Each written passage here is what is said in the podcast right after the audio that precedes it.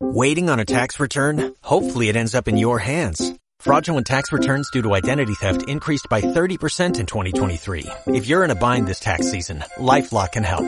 Our U.S.-based restoration specialists are experts dedicated to helping solve your identity theft issues. And all LifeLock plans are backed by the Million Dollar Protection Package. So we'll reimburse you up to the limits of your plan if you lose money due to identity theft. Help protect your information this tax season with LifeLock. Save up to 25% your first year at LifeLock.com slash aware.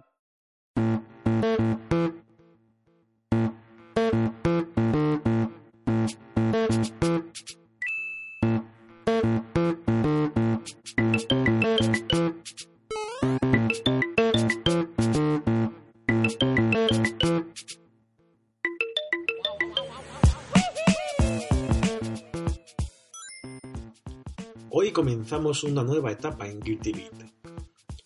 Lo primero que podréis comprobar es que no soy Manu Mora, a que mandamos desde aquí un fuerte abrazo y deseamos todo lo mejor. Soy Víctor Ayora y a partir de ahora me haré cargo de dirigir este programa, con más acierto o con menos acierto, pero con la esperanza de que os guste a todos vosotros. No quiero alargar en demasía esta introducción, seguimos con el objetivo de que el programa se quede lejos de la hora de duración.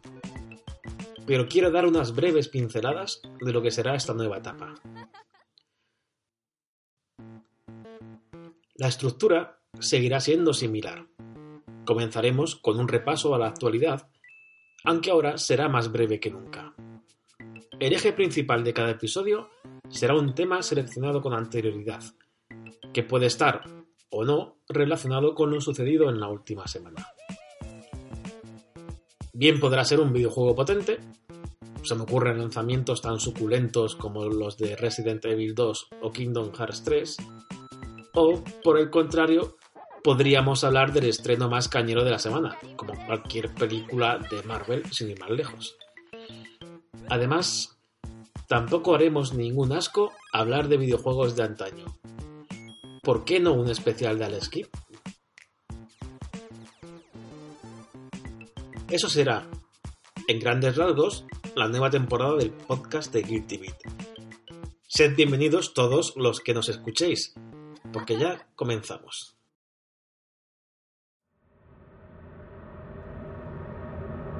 En el pasado mes de diciembre se cumplieron 25 años del nacimiento de Doom las puertas del infierno se abrieron a todos los jugadores. Por eso, en este nuevo programa de Guilty Beat, queremos rendir un homenaje al que fue, sin duda alguna, uno de los precursores de los shooters en primera persona. Para ello, hemos acudido al mismísimo Averno para rescatar a dos culpables de amar Doom. Uno de ellos responde al nombre de Marcos Casal.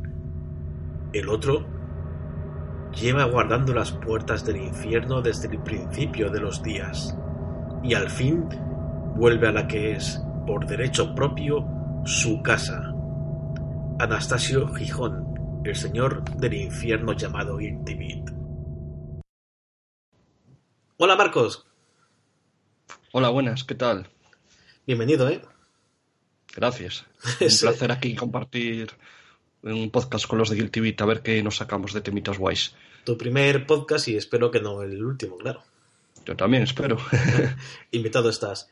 Y Anastasio, ¿qué tal, hombre? También andas por aquí. Pues muy bien, muy ilusionado con esta nueva temporada del podcast y con muchas ganas y con muchos temas aquí que destapar. Como he dicho, hacía tiempo que no te pasabas por aquí. Sí, sí, un tirón de orejas que me dais siempre, siempre me estáis echando en cara y he dicho, pues venga, vamos a estrenar la nueva temporada por todo lo alto. Haces bien, hombre, que para eso eres el jefe del infierno. Ay, ay. infierno por Doom, que es el tema que vamos a hablar, por supuesto. Pero antes, antes vamos a hablar un poquito de actualidad, que siempre nos ha gustado en el podcast mm, hablar algo de, de lo que pasa durante la semana. Lo primero que vamos a ver ojo con esto, es la nueva consola anunciada y no es de Nintendo, no es de Sony ni es de Xbox. Y es de Slightly Mac Studios, que son la gente que hace Project Cars. Ha anunciado una consola llamada Madbox y vienen ahí un poco con, con la palabra alta. con la palabra alta de la consola más potente jamás creada. Bueno, ¿qué os parece? A, mí me ha dejado muy, muy picueto y no sé, a ver, a mí me va la marcha, ¿no? Y este tipo de noticias, pues como que le dan mucha vidilla al, al sector, ¿no? Y me parecen, me parecen geniales. Si se pegan luego el tortazo de su vida, allá ellos. Pero así de primera me parece una noticia muy ilusionante, barra graciosa, ¿no? Que, que, ahora que cuando todo el mundo está hablando de que se van a acabar las consolas, de que fuera lo físico, todo digital, streaming, tal cual, viene aquí, entre comillas, unos mindundis como son Slightly Mad y dicen, eh, que vamos a sacar nuestra consola. Y no solo que vamos a sacar nuestra consola, sino que va a ser un consolón del 15. Me parece, me parece flipante. ¿Qué te parece a ti, Marcos? Pues en mi caso, lo primero que voy a decir es que creo que la competencia siempre es buena, así que cuanto, cuantos más competidores en el sector de las consolas, mejor para el usuario. No tendremos ni a Sony ni a Microsoft ahí sangrándonos tanto. Pero por otro, me muestro un poco incrédulo con esta consola, más que nada porque las palabras de los desarrolladores son quizás demasiado tirar por lo alto. Eso de 4K y 60 frames como mínimo para todos los juegos y que se van a alcanzar 180 frames con la realidad virtual, vamos, por lo menos para mí me parece hombres de paja todo y hasta que lo vea no lo voy a creer, pero bueno, siempre es guay recibir nuevas consolas y que los usuarios cada vez tengamos más variedad para escoger. Yo es que, bueno, a mí, a mí me pilló por sorpresa también, o sea, no, no esperaba ni de coña una consola nueva o un nuevo fabricante haciendo consolas pero no sé, quizás sí que me parece un poco, pues como decís, eh, como dice Marco sobre todo, un poco elevadas las pretensiones. Y no sé si tienen hueco, ¿eh? No sé, bueno, Anastasio dice que encantado. Y... igual. Sí, sí, encantado. O sea, todo lo que sea competencia, sangre fresca y tal, me parece genial. A ver, que yo tengo una olla. Cuidado con eso. Cuidado ahí. Yo tengo la olla. Soy el que se la compró.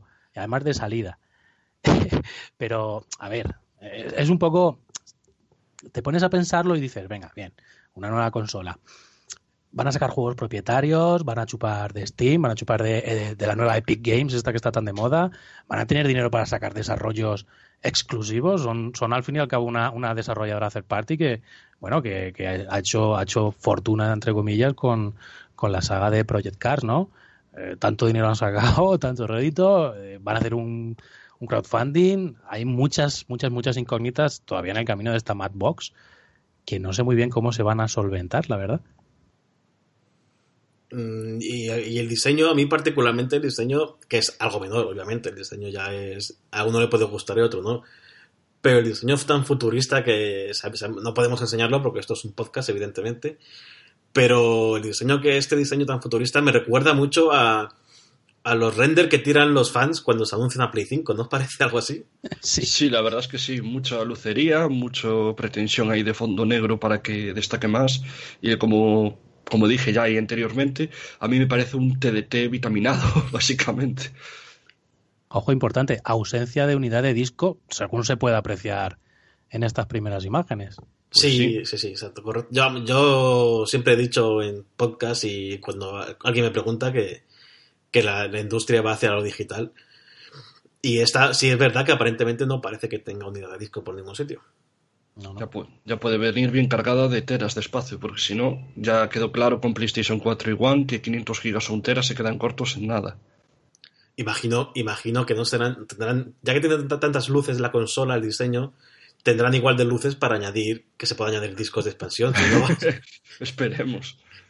Sí, sí, veremos. Bueno, dejamos un poco Madbox. Pasamos un nuevo tema que, bueno. Hablando, eh, Anastasia ya lo ha dicho, porque vamos a hablar de la tienda de Epic Games. Una tienda que ha salido ahora también pisando fuerte. Y la última noticia que, que han tenido es que los jugadores podrán solicitar el reembolso en 14 días, salvo que hayas jugado dos horas o evidentemente hayas sido baneado de ese juego. Bueno, eh, aquí hay mucho que hablar. Primero, ¿qué os parece Epic Games?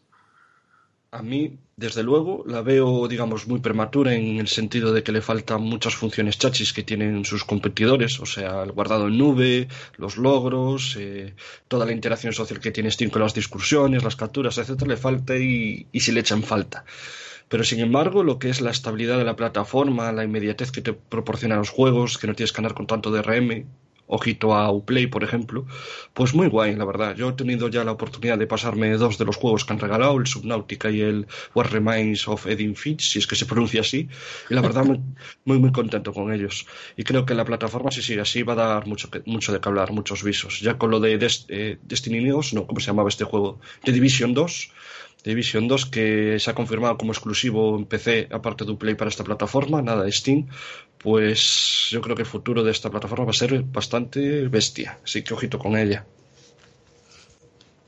yo opino un poco, sí, sí, yo opino, opino como Marcos, ¿no? Eh, mucho cuidadito con, esta nueva plataforma. ¿Por qué?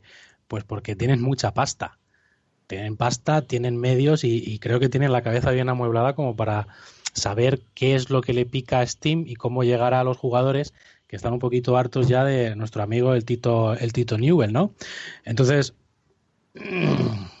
lo han hecho muy bien porque han, han atraído la atención de la gente pues ofreciendo ofreciendo juguetes gratis, que es una publicidad maravillosa y qué juguetes. y, luego han, dado el golpe en la mesa llevándose uno de los juegos multijugador que más se van a llevar, que es de Division 2. O sea, eso es un golpe muy, muy fuerte. Porque mucha gente, tiene mucha, mucha gente detrás de ese juego que supongo que se irán de Uplay porque es un poco tediosa esa plataforma y se quedarán que jugar en Epic Games. Y bueno, pues creo que han sabido aprovechar bien el tirón de Fortnite, los dineros de Fortnite y cuidadito que yo les auguro un futuro bastante, bastante prometedor. Una, una cosa que has dicho, Anastasio, que me ha, me ha dejado aquí con la intrínculis. Tú dijiste, acabas de decir que de Division 2 no va a tener DRM de Uplay, o sea, no va a ir por la plataforma de Uplay, pero sin embargo en Steam, cuando arrancamos un juego cualquiera de Ubisoft, tenemos los dos a la vez. Tenemos por un lado el DMR de Steam y luego por encima el DRM de, de Uplay. En Epic no será así. ¿Tienes alguna información o es suposición? Vaya, porque me ha pillado un poco Hombre, supongo que tendrás que hacer el login, claro está. Lo que ya no sé es si irán las dos plataformas al unísono o harán alguna especie de link por la que te pueda saltar el tener las dos cosas abiertas. Eso ya no lo sé. Porque la verdad, si hacen eso, es un punto sobre Steam muy gordo, porque Steam, ya digo, te obliga a ir por las dos, por los dos launchers con los juegos de Ubisoft. Si el de Epic solo te deja el de Epic, bueno, en ese caso sí que van a dar un carpetazo muy fuerte.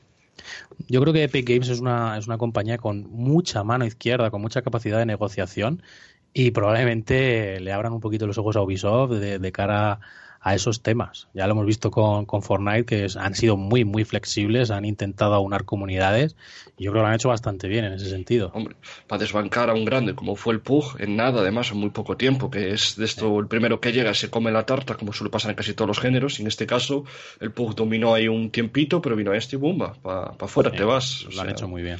Los de Epic saben lo que hacen, sí. ¿Creéis, ¿Creéis que el dinero de Fortnite, como ha dicho Anastasio, es, es infinito?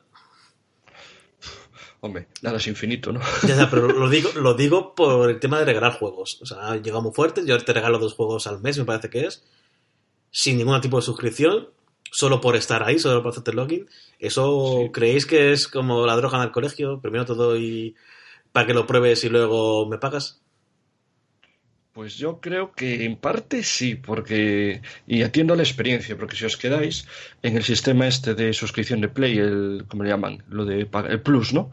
El Plus en PlayStation 3 era opcional, por un lado, no tenías que jugar online y te daban unos juegazos que eran para flipar, o sea, casi todo triple A, que es un Assassin's Creed, que es un, un juego exclusivo de la Play 3, etcétera. Y ahora, sin embargo, lo vemos y cuál es la, teja, la queja típica de todos los usuarios, que solo dan indies, solo dan indies, o dan un remaster de no sé qué, o dan este juego de la VR que no vale ni dos duros.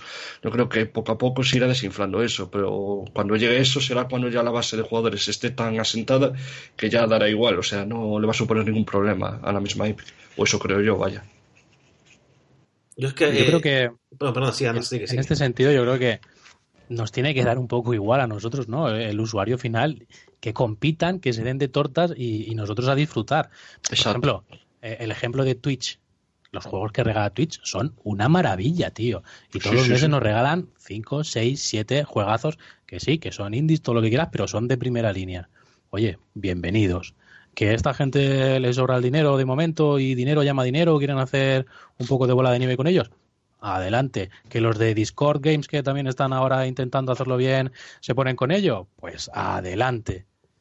Al final, los que nos beneficiaremos del tema seremos nosotros.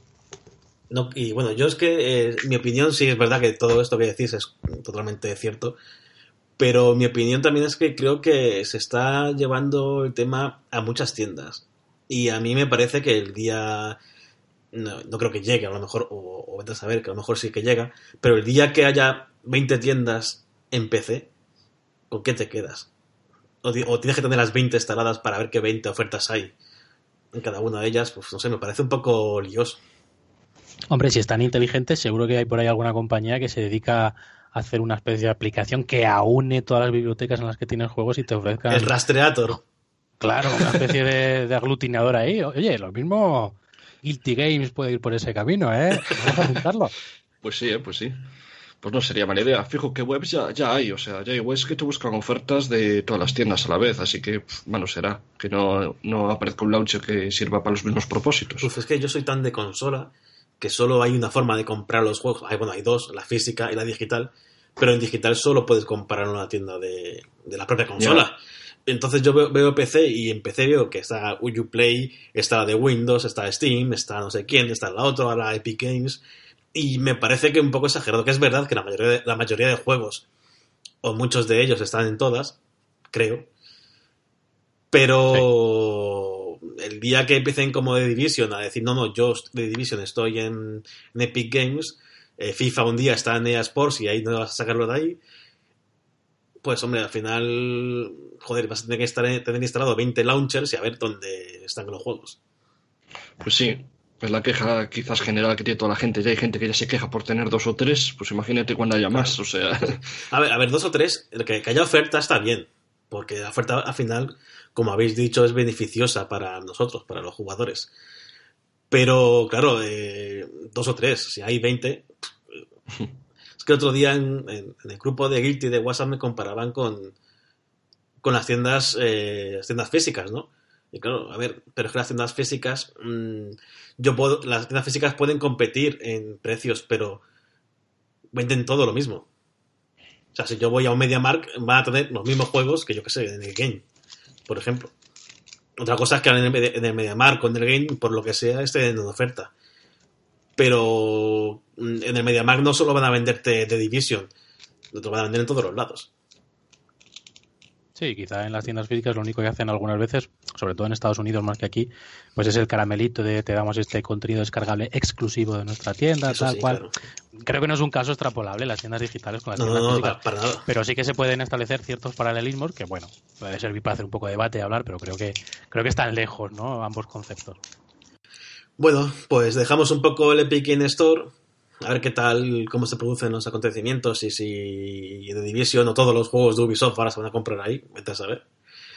Y hablamos un poquito de, mm, de una separación que dicen amistosa, dicen algunos amistosa, otros no tanto, que son que es que ha sido la de Bungie y Activision, que se dicen adiós y además Bungie se queda con Destiny.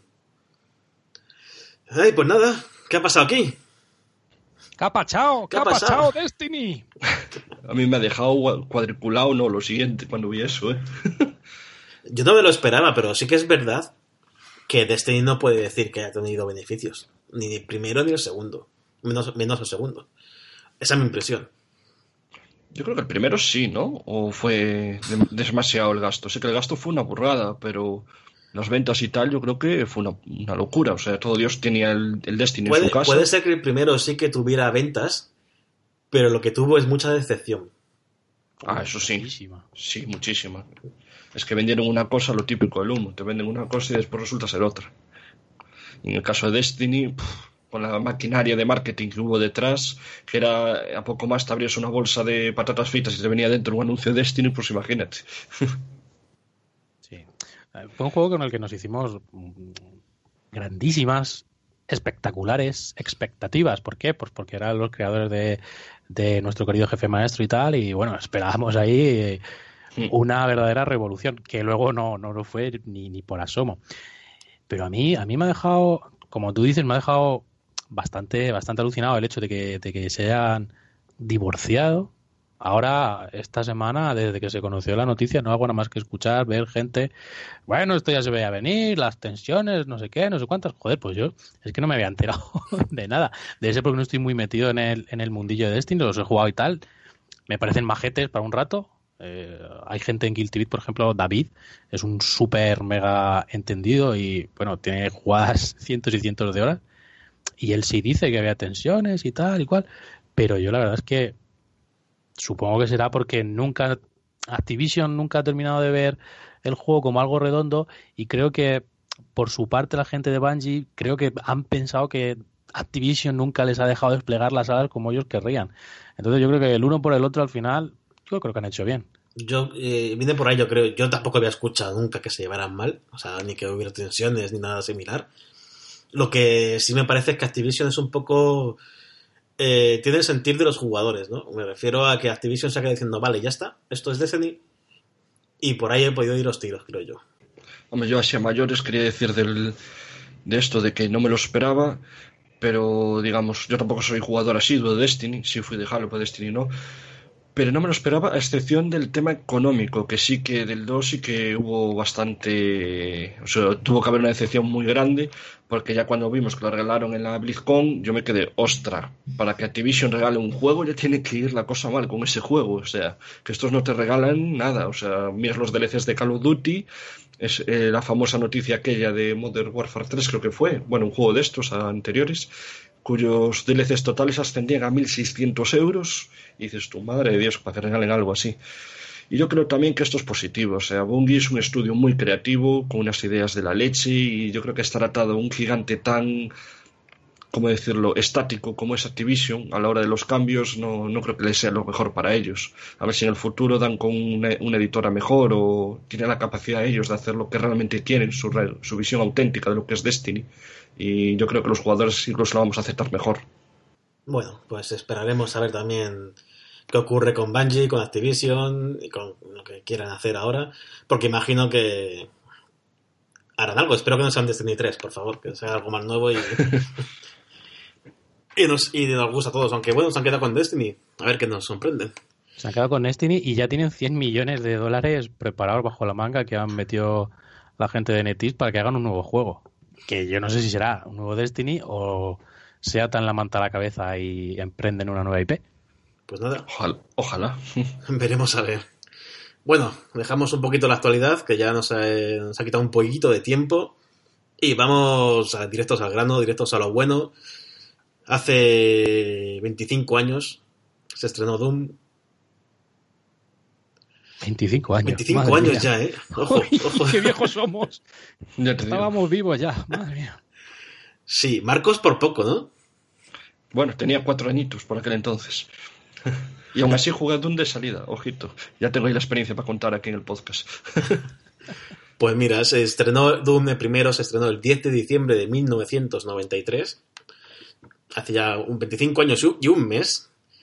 Le siguió Doom 2 en el 94 solo hubo un año de diferencia entre la secuela y el primer juego, el juego original, pero hubo que esperar 10 años, 10 añazos para el Doom 3. Mm. Que el Doom 3, eh, bueno, fue un poco, no sé cómo decirlo, si decepción, no decepción, pero porque técnicamente yo lo recuerdo hace mucho tiempo ya de esto, yo lo recuerdo que era la leche. Sí, no, técnicamente era pepino, pero también estaba un poco influido por, por la fiebre del survival horror que en aquella época y ahora, bueno, parece que, que revive otra vez. Pero en aquella época era, era un género muy potente, entonces Doom aprovechó ese miedito que podía ocasionar y tiró un poco de ese, de ese rollo. Y bueno, a lo mejor se quedaron ahí en, entre dos aguas, pero es una franquicia muy, muy respetable y de la que se puede hablar largo y tendido. Por supuesto. Ya en el 2016 ya salió el nuevo Doom, que, bueno, fue anunciado en el 2008 como Doom 4, pero al final prescindieron de la numeración y lanzaron un nuevo Doom que no está nada mal. A mí me gusta bastante este Doom. A mí, a mí me encantó. me hizo recuperar un poco la, el amor por los shooters que lo tenía un poco olvidado. Ay, el amor por los shooters, cómo mola eso. Primer Doom, 1993. ¿Qué hacíais por aquel entonces? Pues vamos a ver, en 1993 tenía yo 11 años, que se dice pronto, ya era, ya era un mozo. Y, bueno, pues eh, recuerdo que que estábamos todos muy, muy locos todavía con, con Wolfenstein 3D, ¿no? que fue como, como esa piedra de toque, ese primer juego con el que perdimos muchas, muchas, muchas tardes. Y bueno, pues ya no nos habíamos impregnado un poco de ese gusanillo, ¿no? De los, de los shooters.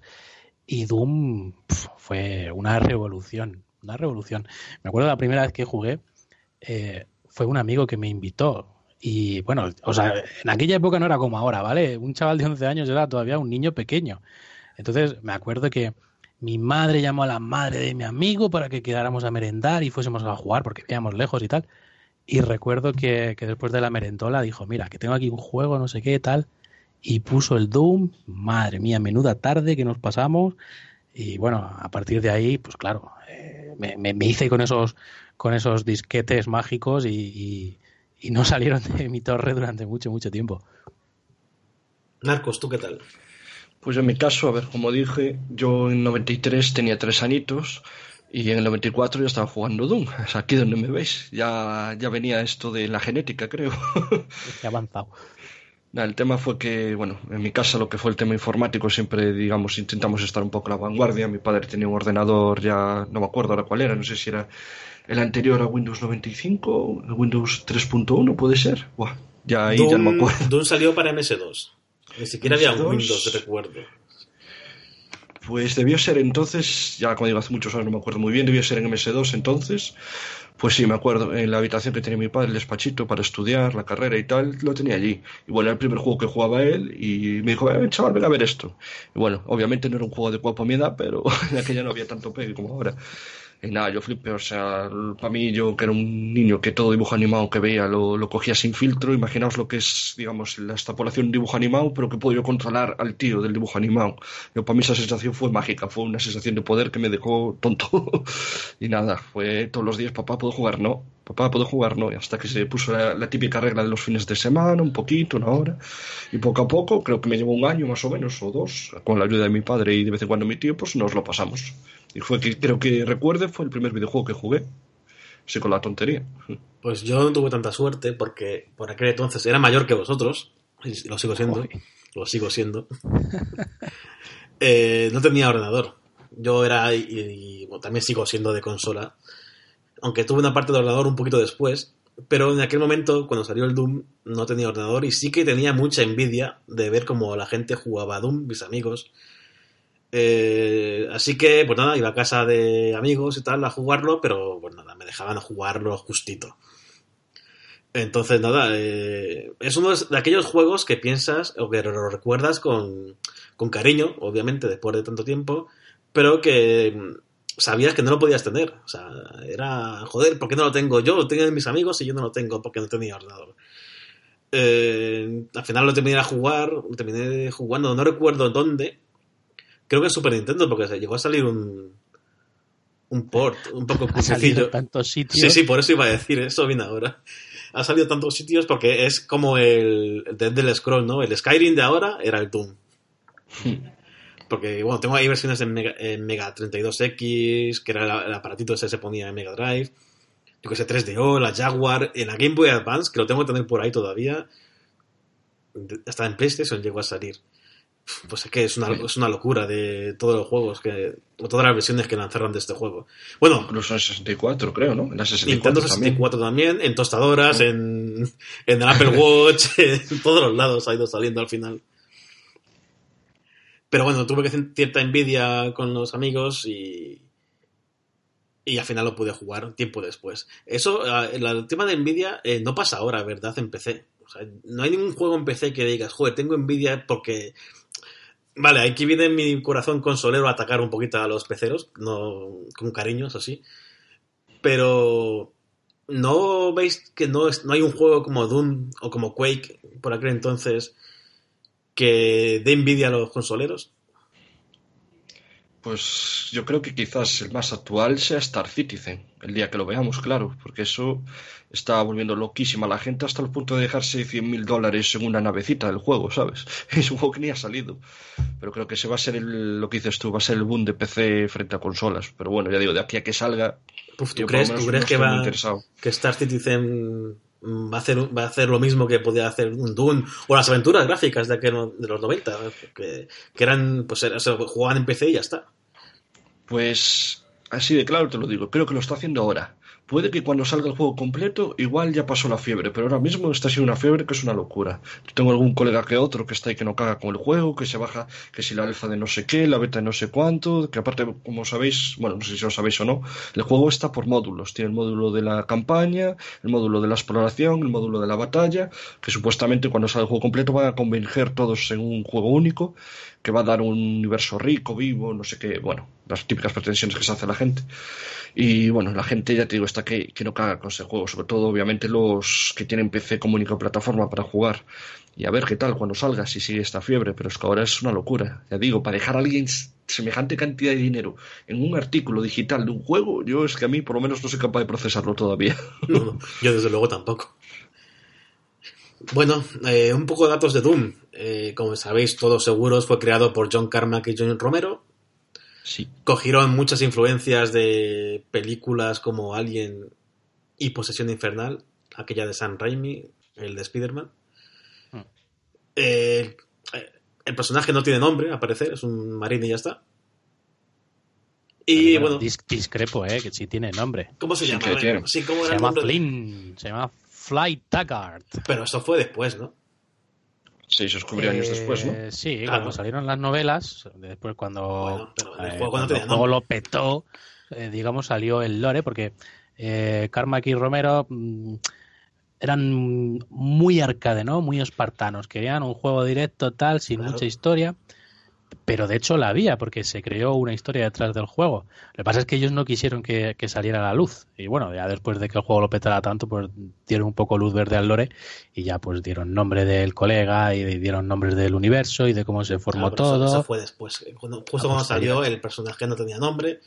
Solo era un marine con un casco muy parecido o muy similar al que. o Yo me parece muy similar al de que después utilizó Halo.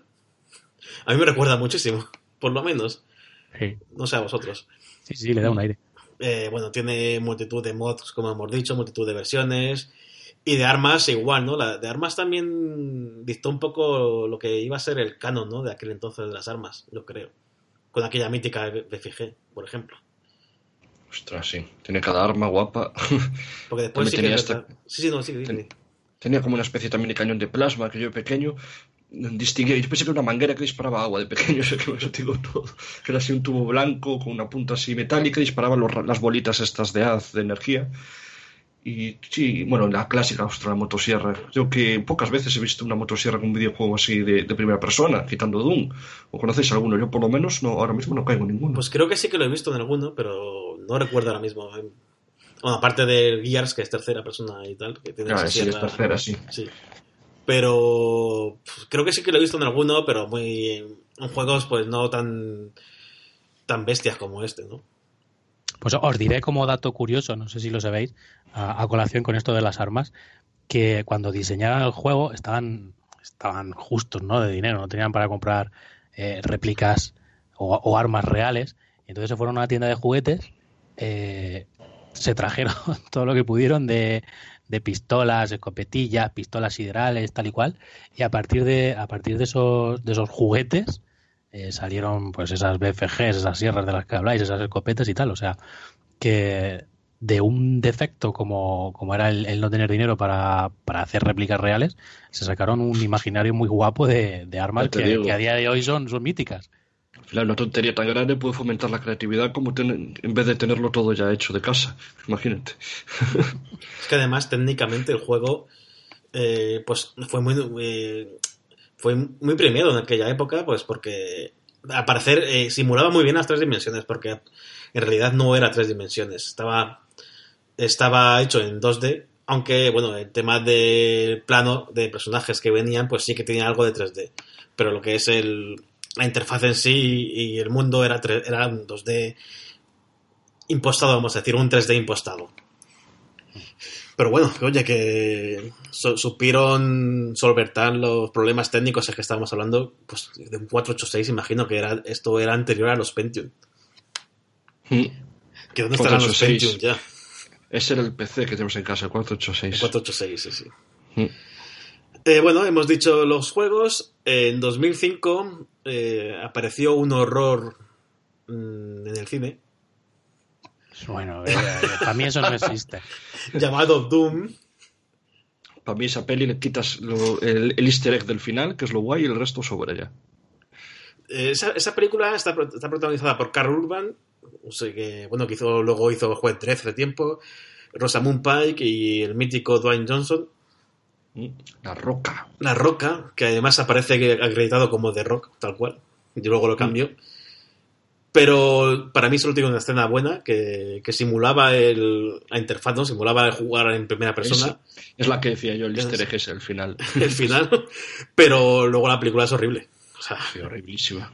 De, de trama, de actuaciones, de efectos, de todo. sí, porque además esto no era el infierno, era, no sé qué era, era Marte, ¿no? Me parece. Era un plane- sí, una, una planta de investigación científica en Marte que habían descubierto, bueno, genéticamente no sé qué movida, y a partir de esos genes intentaron recrear los alienígenas, que eran los genes, y infectaron a los humanos, y bueno, se volvió un Cristo. Y luego que se había portales también del infierno por allí, bah, empezaron a mezclar churras con merinas, como, como decimos. No os gustó a ninguno, ¿no? ¿Conocéis a alguien que gustara esto? No, yo es que toda la gente con la que hablo, todo el mundo te dice, a mí me gustó la parte que recrean Doom al final, ya está, el resto sobra. Es que sí, es verdad que era, era horrible, así que pasamos de ella. Es un dato que se hizo una película y además también en abril de- del año pasado ya, 2018, no he vuelto a saber nada de esto, pero una actriz llamada Nina Bergman, que tampoco conozco mucho, afirmó que había firmado para una nueva versión de Doom en el cine. Uh, Esto fue en abril de 2018 y ha pasado casi un año y no sabemos nada todavía. Pero oye, que Hollywood está ahí pendiente de hacer una nueva versión de Doom, como una de Mortal Kombat, como otra de no sé qué. O sea que bueno, ahí tienen ahí los videojuegos todavía entre ceja y ceja. pues no sé yo, miedo me da.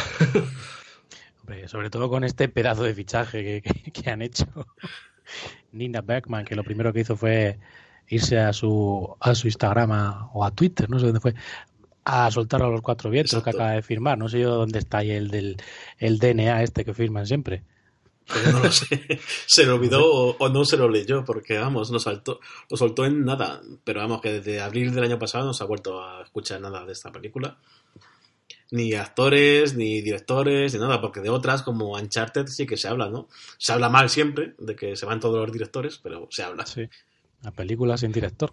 Sí. Bueno, Oye, ¿con cuál Doom os quedáis de todos ellos? Venga, Marco, dale. es difícil. Es que, a ver, el primero lo tengo, digamos, con muchísimo. Como fue el primer juego que jugué en mi vida, lo tengo muchísimo cariño, un pedestal de nostalgia enorme. Sin embargo, el 2, el Doom 2 me gustó más, me pareció más chachi, más, no sé, no sabría cómo decirlo. Igual como lo cogí también más mayor, lo supe disfrutar más, sacarle más jugo. Pero sin embargo, después damos el salto este enorme que hubo hasta el del el reseteo este de 2016 y es que ese juego me, me flipó. O sea, no me esperaba que me, que me deparase esas sensaciones que sentí con Doom 2, ¿sabes? Fue una, fue una locura. Entonces, quizás por tenerlo más fresco y ser más actual, me quedaría con el Doom 16 como el que más me gusta. Obviamente, sin menospreciar los, los viejos. Quitando el 3, que el 3 sí que no me gustó nada. El 3 para mí fue una decepción. Ese, ese componente survival horror de la oscuridad, la linterna, también me, me fastidió el juego. Soy muy, soy muy cagón, como habéis visto con Resident Evil el otro día. Pues yo por, por aquello de los feels eh, me quedo con me quedo con el Doom original de calle. Y luego, bueno, pues como, como juego bien hecho, divertido, frenético y tal, eh, el Doom 2016 me parece, me parece fantástico. Una manera estupenda de soltar el estrés del día es una partidita y venga, revienta por aquí, revienta por allá.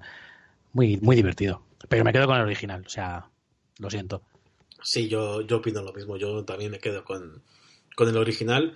Y bueno, sí, de luego saltaría el último Doom que me gustó bastante. Y, y como dice Anastasio, es un juego, bueno, muy directo, porque los Doom siempre han sido directos, ¿no? Hay, no te paras en ningún sitio a hacer notas. Y además, eh, todavía siguen siendo, algo que no hemos dicho, todavía mantienen aquello de, de no curarte automáticamente a- al cubrirte. Mm. Un poquito de reto. Ay, claro. Aunque, se, aunque esté un poquillo camuflado por Sí, el tema de que sí. te curas con los ultis estos a los bichos, pero bueno. Sí, pero bueno, en los primeros Doom no había forma de, de curarte, a no ser que tengas botiquín, claro. El botiquín sí, Ah, boti- botiquín y nada. Y si no, bueno, las armaduritas estas que habían, para Sí. darte más chalequillo. Un poco más. Los chalecos míticos de colores. Era amarillo, verde, ¿no? Y no sé si había más colores. Me suena que era, eh, donde había más gama de colores era en Quake, ¿no? Que Quake sí que se flipaban ya con eso. Sí, de Quake, sí. Quake, sí. Sí, dema- demasiado. Oye, pues el Quake molaba mucho también. No sé, si, no sé si jugué más al Quake o al Doom, porque yo en este son de los mismos, mismos mismo estudio. Eh, yo creo que el Quake Arena sí que le di bastante. Yo el, el, tre- el 3 El Arena, 3, el 3 ostras, Arena, ese sí, sí, sí, uf, Madre mía, ese sí que también le quemé yo mucho el PC con él. Y ahí, y ahí ya tenía PC y ahí sí que jugué bastante a, Sí, sí. a ese. Apar- Aparte tenía un repertorio de personajes que si no te gustaba alguno es que no tenías gusto ya, había demasiados para escoger. Bueno. Y hablando un poco de ya general de los, de los shooters, ¿os quedáis con él? Eh, ¿El género os gusta realmente después de toda la evolución que ha habido desde el Duna hasta ahora, hasta la actualidad? Yo la verdad es que el género fue, digamos, mi favorito quizás no, pero sí de los que más he jugado en la generación anterior, por los Halo más que nada. En 360 yo de los Halos me volví muy enfermo de echar cientos y cientos de horas y gracias a eso me enganché mucho al género. Pero también tengo que decirlo que me quemé rápido. Aparte quitando Halo, después era Call of Duty que cogía o Battlefield o Sucedáneo, me acababan pareciendo todos lo mismo y me aburría muy rápido. Y por eso me gustó también tanto este último Doom, porque yo pensé, tenía en la cabeza que por mucho que lo publicitasen de una forma, que iba a ser otro shooter clónico, etcétera, etcétera, etcétera. Cuando lo cogí vi que me recordaba más las sensaciones que tuve con Doom 2 que con otro juego shooter actual y fue por eso que me voló la cabeza. Entonces, ojalá saquen más juegos así. Por, por suerte la- en la vertiente indie sí están mirando mucho, se están fijando mucho en ese juego y van a sacar bastantes. Ya está el Strafe por ahí, había el Devil Daggers y bueno, poco a poco vamos a recuperando el shooter arcade como Dios manda.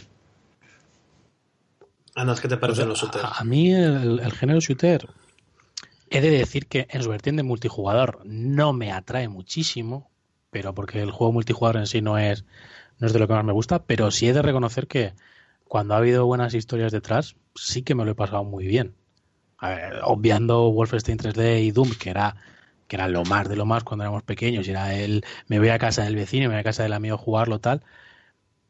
Tengo muy buen recuerdo y, y guardo un grandísimo cariño hacia, hacia sagas como Medal of Honor, que, que en cierto modo abrieron un camino que nos ha llevado a los Call of Duty modernos y tal, pero tenían unas historias muy chulas, muy muy edificantes, muy instructivas, te enseñaban, joder, no sé, aprendías muchas cosas que son datos a lo mejor un poco huecos de la guerra mundial, tal, y no sé, molaba y a mí me, me llenaron mucho.